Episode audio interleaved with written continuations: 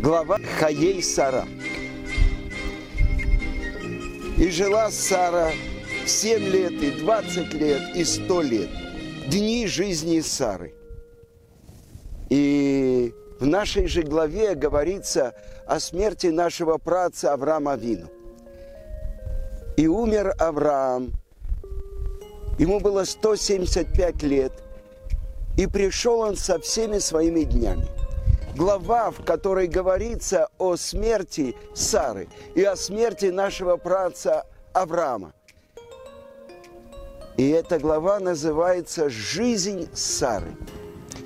И очень странно и очень удивительно, почему нужно писать целую главу про то, что Авраам покупает с большими трудностями место для погребения Сары. Когда спросили ученики у Сократа, великого греческого ученого, что с ним сделать после смерти? Бросьте меня в поле. Как, учитель? Там же собаки будут рвать твое тело. А, тогда дайте мне в руку палку. Ну что ты сможешь сделать с палкой? Ведь ты будешь мертвым. Так какое мне дело, что будет с моим телом после смерти? И здесь заключена великая тайна.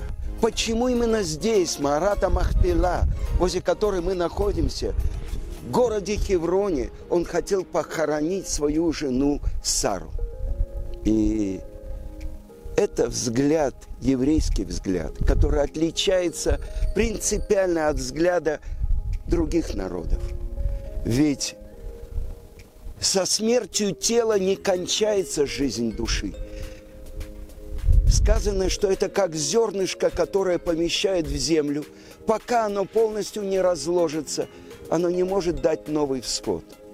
Творец, он оживляет и умерщвляет, и приводит к избавлению. Это вера евреев про то, что в будущем, несомненно, будет оживление мертвых. И именно в этом месте Марата Махпила, которая означает двойная пещера, здесь похоронены те, которые удвоили свою жизнь. Они жили в материальном мире, но они принесли все свои дни жизни с собой. Каждое мгновение жизни человек живет в этом мире и связан с будущим миром.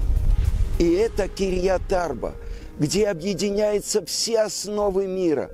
Здесь, говорит Гаон из Вильна, когда разрушен храм, шхина, присутствие Творца находится именно на могиле братцев.